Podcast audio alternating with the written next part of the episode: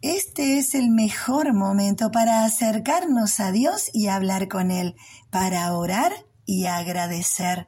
En la Biblia, en el libro de Primera de Tesalonicenses, capítulo 5, versículo 18, dice, den gracias en cualquier circunstancia, porque esto está esperando Dios de nosotros.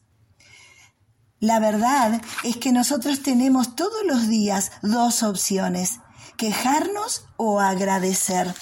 Esa es la elección que debemos tomar cada mañana. Siempre habrá razones para ambas, pero deberás elegir una de ellas. ¿Por qué dar gracias? Porque quejarte no cambiaría nada. Porque dar gracias puede cambiarlo todo. Porque aún en tu hora más oscura siempre hallarás razones para dar gracias porque quejarte solo te volverá infeliz, pero agradecer te llevará al camino de la paz. En la Biblia, en el libro de los Salmos, capítulo 50, versículo 23, dice, quien me ofrece su gratitud, le mostraré mi salvación. Dios no puede hacer nada con una persona quejosa, pero puede hacer milagros con quien sabe dar gracias.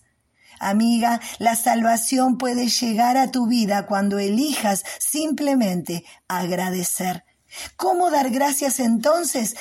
Tenéis que hacer un inventario de todas las cosas buenas que te han sucedido, aquellas cosas buenas que te están sucediendo ahora y de aquellas cosas buenas que seguramente sucederán en tu vida por la bondad de Dios sobre vos. Se trata de un ejercicio de memoria, se trata de un ejercicio de gratitud, se trata de un ejercicio de fe. La falta de gratitud siempre es parte de una severa amnesia espiritual. Nos hemos olvidado de todo lo que Dios ha hecho, de todo lo que Dios está haciendo y no creemos que Dios va a hacer cosas buenas para nosotros en la vida hacia adelante. Por eso en el libro de los Salmos, capítulo 103, versículo 2 dice, bendice alma mía al Señor y no olvides ninguno de sus beneficios. Siempre me llama la atención este tipo de relato del salmista cuando le habla a su alma, directamente hablándole a sus emociones.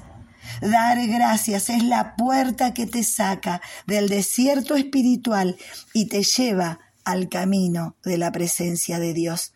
Si sientes que hay un muro que se interpone en tu vida espiritual y no sabes cómo atravesarlo, simplemente comienza a dar gracias. Todo el tiempo que puedas hasta que ese muro caiga. De manera muy descriptiva, otro salmo nos dice cómo es la manera más eficaz para acercarnos al lugar santísimo. El libro de los Salmos, capítulo 100, versículo 4 dice, entren por sus puertas con acción de gracias, denle gracias y alaben su nombre. Hoy estamos explorando la oración de acción de gracias. Por eso, esta oración está basada en la certeza de quién es Dios. Dios es un Dios bueno y generoso y la convicción de quién soy yo, un beneficiario de su gracia.